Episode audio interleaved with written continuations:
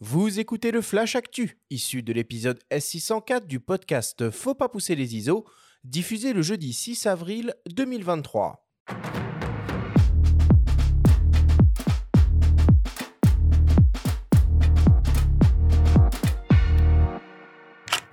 Cette semaine, dans le Flash Actu, Sigma lance trois nouveaux objectifs. Canon met à jour ses EOS R5 et R3 et Irving Penn s'expose à Deauville.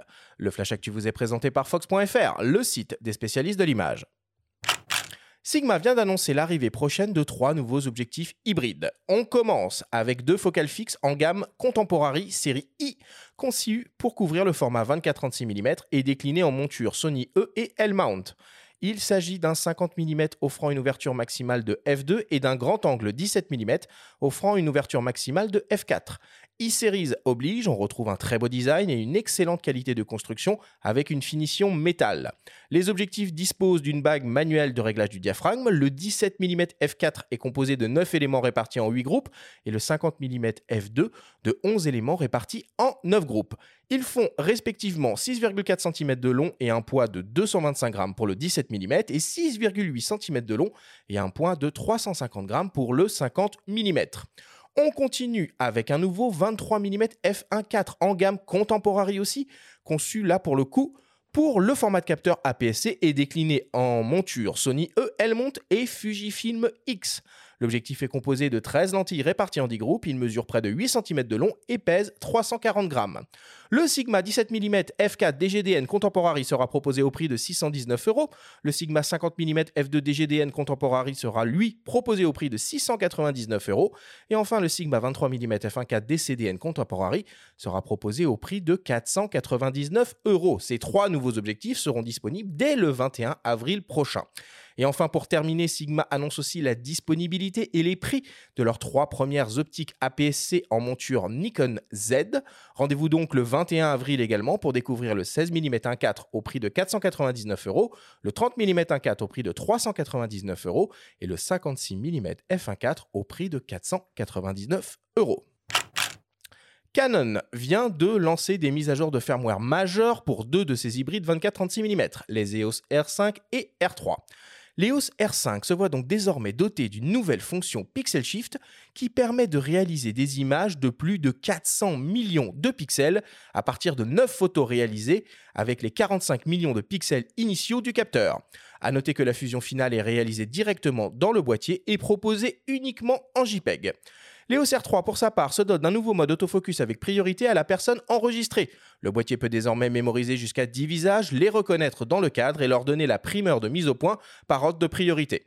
De plus, on retrouve une nouvelle fonction d'assistance au filet. L'appareil détecte la direction de déplacement du sujet et sa vitesse pour ajuster automatiquement la stabilisation optique au déclenchement.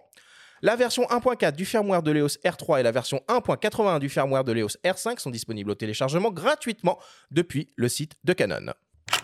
Et enfin, pour terminer, si vous passez par Deauville, vous pourrez admirer la grande exposition consacrée à Irving Penn, auteur majeur de la photographie du XXe siècle. C'est la MEP, la Maison européenne de la photographie, qui a prêté pour la première fois l'intégralité de sa collection d'œuvres de l'artiste. Il est alors possible de découvrir plus de 100 tirages originaux allant de ses toutes premières photographies en 1939 dans les rues de New York, en passant par ses célèbres portraits de Colette, Cocteau et Picasso, et jusqu'à ses dernières photos de mode par Vogue en 2007. Irving Penn, chef-d'œuvre de la collection de la MEP, c'est jusqu'au 28 mai 2023 à Les Franciscaines, rue de la République à Deauville.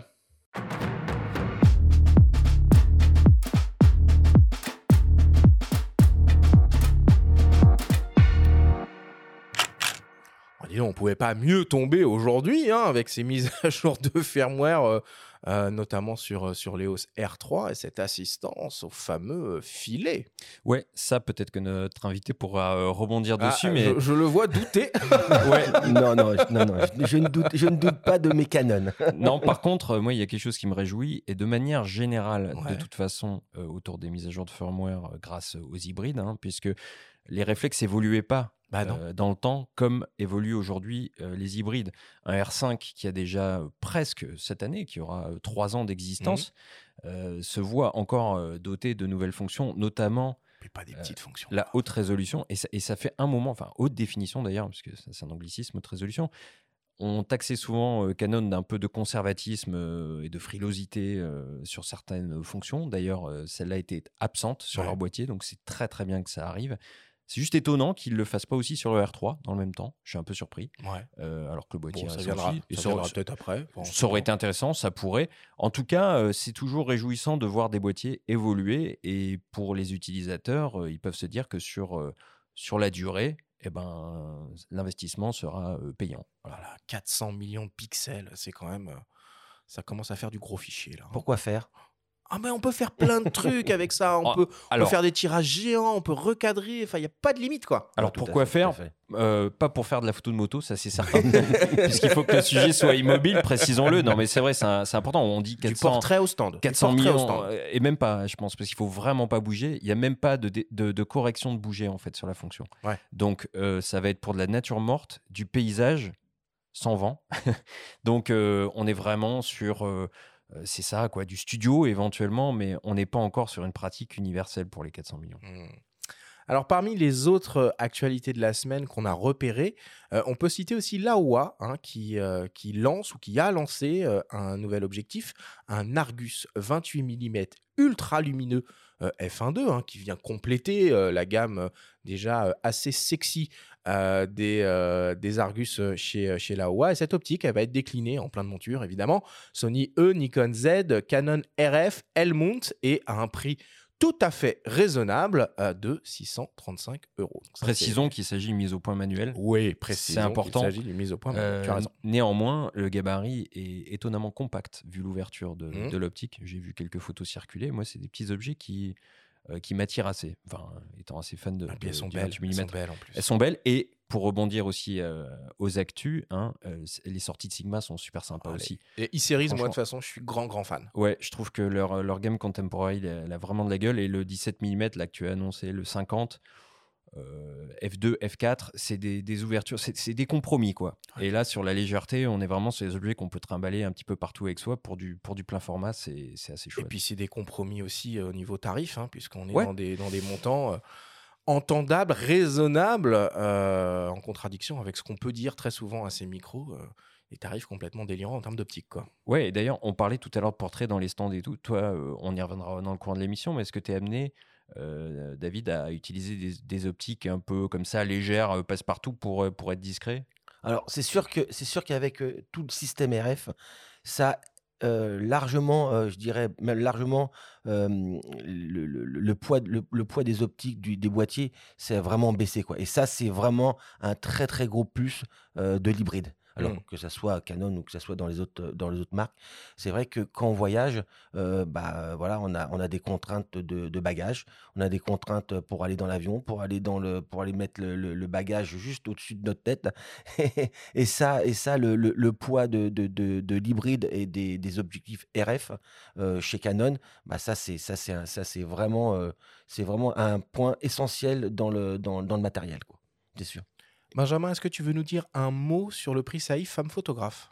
Te dire un mot, oui, que c'est intéressant, qu'il faut y aller, qu'il faut y aller. Hein. Euh, c'est dans le cadre du euh, Festival des femmes s'exposent, donc du 7 juin jusqu'au 3 septembre, à Oulgat. Ouais. Hein. Euh, il y a une thématique à l'honneur cette année qui est intimité et une dotation à la clé de 3000 euros avec une expo à la Maison européenne de la photo. Hein, c'est bien ça, Exactement. à la clé. Et juste pour terminer, une bonne nouvelle à mon sens. Hein, on a reçu un, communiqué d'OM System pour, j'imagine, faire un peu taire les langues de vipère qui diraient que cette marque n'innove plus. Et eh bien, figurez-vous que OM System vient juste d'annoncer l'inauguration d'un tout nouveau centre de recherche à Tokyo entièrement dédié aux optiques. Donc ça, on peut, on peut s'en réjouir.